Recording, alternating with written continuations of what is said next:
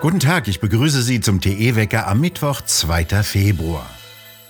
Die USA haben Russland ein Angebot übermittelt, auf wichtigen NATO-Stützpunkten Raketen zu kontrollieren.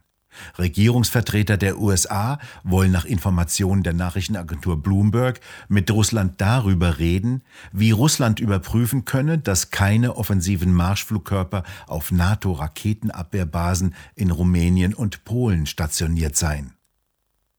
Gestern Abend äußerte sich Präsident Putin nach einem fünfstündigen Treffen mit dem ungarischen Regierungschef Orban zum ersten Mal seit einiger Zeit wieder öffentlich. Er sagte, dass der Westen die russischen Sicherheitsinteressen ignoriere. Er warnte vor der Gefahr eines Krieges, sollte die Ukraine der NATO beitreten. Er bezeichnete die Stützpunkte in Polen und Rumänien als Bedrohung, wolle aber, dass die Ukraine-Krise diplomatisch gelöst werde. Russland hat rund 100.000 Mann an der Grenze zur Ukraine aufgestellt, aber bestritten, die Ukraine angreifen zu wollen. Putin forderte Sicherheitsgarantien, dass die NATO ihre Türen für neue Mitglieder in der Region schließe und keine Angriffswaffen in der Nähe seiner Grenzen stationiere. Der umstrittene Stopp der KfW-Förderkredite wird teilweise rückgängig gemacht. Die Schockwellen waren zu groß geworden. Der neue Wirtschaftsminister Habeck ruderte in Sachen Förderprogramm für energieeffiziente Gebäude zurück. Allerdings sollen jetzt nur jene Anträge, die noch vor dem Förderstopp am 24. Januar eingegangen sind, nach den alten Kriterien bewilligt werden. Ohne Vorwarnung hatte Habeck die KfW-Förderkredite für sogenannte energiesparende Gebäude platzen lassen. Die Begründung, es seien zu viele Förderanträge gestellt worden. Diese Kredite sind Teil des Klimaschutzprogrammes 2030. Habeck stoppt damit sein Klimaschutzprogramm. Im Klartext, das Geld ist weg, den Klimarettern ist das Geld ausgegangen. Jetzt stehen noch mehrere Zehntausend private Hausbauer ratlos vor ihrer geplatzten Finanzierung.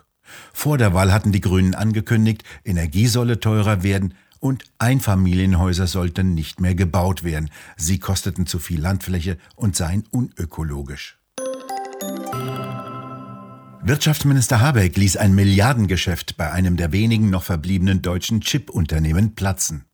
Er ließ die Frist verstreichen, dem Geschäft zuzustimmen. Der große taiwanesische Chipkonzern Global Wafers wollte das deutsche Unternehmen Siltronic übernehmen und bot zuletzt die Kaufsumme von 4,4 Milliarden Euro. Siltronic ist aus dem früheren Unternehmen Wacker Chemie hervorgegangen und produziert die Grundlage für Computerchips, sogenannte Wafer, kreisrunde Scheiben aus Reinstsilizium, Hightech-Ausgangsprodukt für die Herstellung von Computerchips. Die Bundesregierung schaffte es nicht, alle notwendigen Prüfungsschritte abzuschließen und konnte innerhalb der Frist bis zum 31. Januar eine Genehmigung zu diesem Milliardendeal nicht rechtzeitig geben. Beobachter sehen dies auch als ein Exportverbot durch die Hintertür. Die energieintensive Produktion dieser Wafer ist in Deutschland aufgrund extrem hoher Energiepreise nicht mehr rentabel.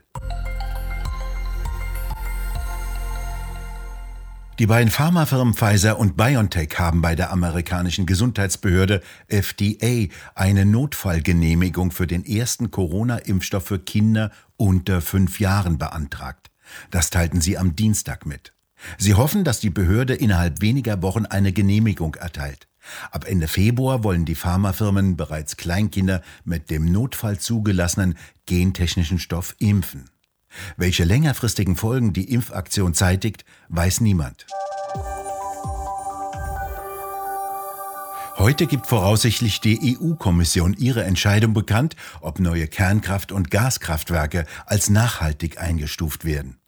Mit dieser Taxonomie sollen Investitionen in sogenannte grüne Energien gelenkt werden. Vor allem institutionelle Anleger sollen mit ihren Investitionen zur Klimaneutralität Europas beitragen. Vor allem von deutschen Grünen heftig bekämpft wird die Einordnung der Kernkraft als umweltfreundlich, da CO2-frei.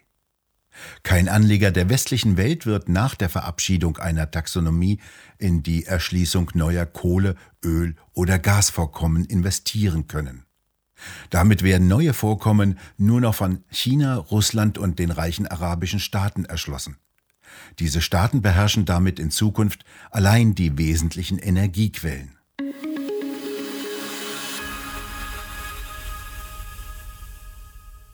Neue Züge bekommt die Bahn.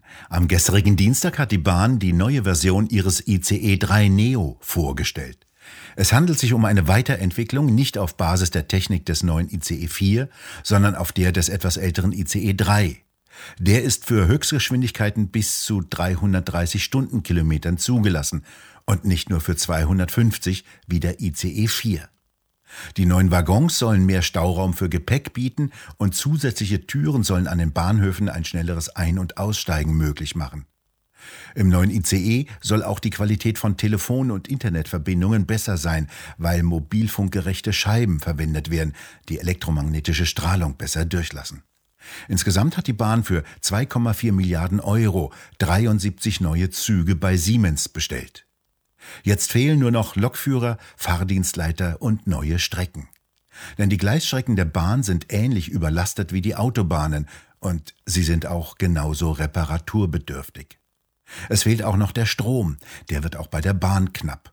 Mit dem Abschalten von Kraftwerken, die teilweise mit Bahnstromgeneratoren Züge mit Energie versorgen, fällt auch der Strom für Züge weg.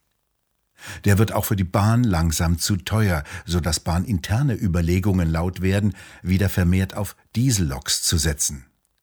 Beim Anfahren zieht ein ICE immerhin so viel Strom aus dem Fahrdraht wie eine kleine Stadt mit 20.000 Einwohnern.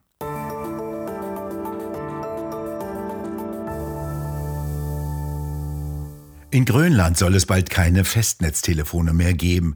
Bis zum Jahresende will der staatliche Telefonanbieter in Grönland sämtliche Festnetzanschlüsse stillgelegt haben. Die Technik sei überflüssig geworden und Ersatzteile gebe es schon länger nicht mehr, heißt es. Die Mobilfunkabdeckung auf der größten Insel der Welt ist gut, fern der Städte sind Funkverbindungen oder Satellitentelefone üblich. Es gibt dort übrigens Geräte, die wie Festnetztelefone aussehen, aber keine Leitung mehr haben, sondern über Mobilfunk im Netz angebunden sind. Für diejenigen, die sich so schwer umgewöhnen können. Vor einigen Wochen beging Jonas Kaufmann am Theater San Carlo in Neapel einen fluchwürdigen Akt. Der gefragte Tenor sang Giuseppe Verdis Othello nach dem Drama von William Shakespeare.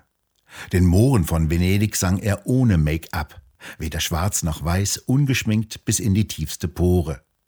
Insofern entsprach Kaufmann eigentlich den Gesetzen des woken Zeitalters, das braune Schminke zur Darstellung von Nicht-Europäern verbietet. Doch ein britischer Journalist fand auch in dieser Suppe ein Haar und fragte, wie Kaufmann als weißer Deutscher überhaupt dazu komme, diese Rolle zu verkörpern. Denn, so der Subtext der Frage, das sei schon in sich rassistisch. Das schreibt Matthias Nikolaidis in seiner Betrachtung über politisch korrekte Aufführungspraxis im Theater. Diese Chinesinnen sind ja gar keine. Wo? In der neuesten Druckausgabe von Tichys Einblick.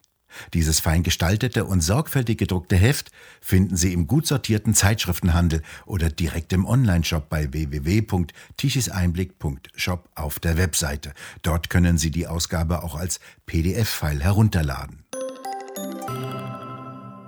Die Frontensysteme sind gestern und in der letzten Nacht über Deutschland gezogen und haben die Luft kräftig durcheinandergewirbelt. Im Süden und im Osten regnen sich noch einige Reste der Schauer aus. Im Norden ist es windig, ansonsten trocken und bei größeren Aufheiterungen können die Temperaturen auf neun oder zehn Grad steigen. Danach kommt mit der nächsten Warmfront mildere Luft nach. Der Donnerstag wird dann wieder wärmer. Frost und Schnee in den tieferen Lagen sind erst einmal nicht in Sicht. Immerhin haben sich in den vergangenen drei Tagen die Windräder wieder ordentlich gedreht.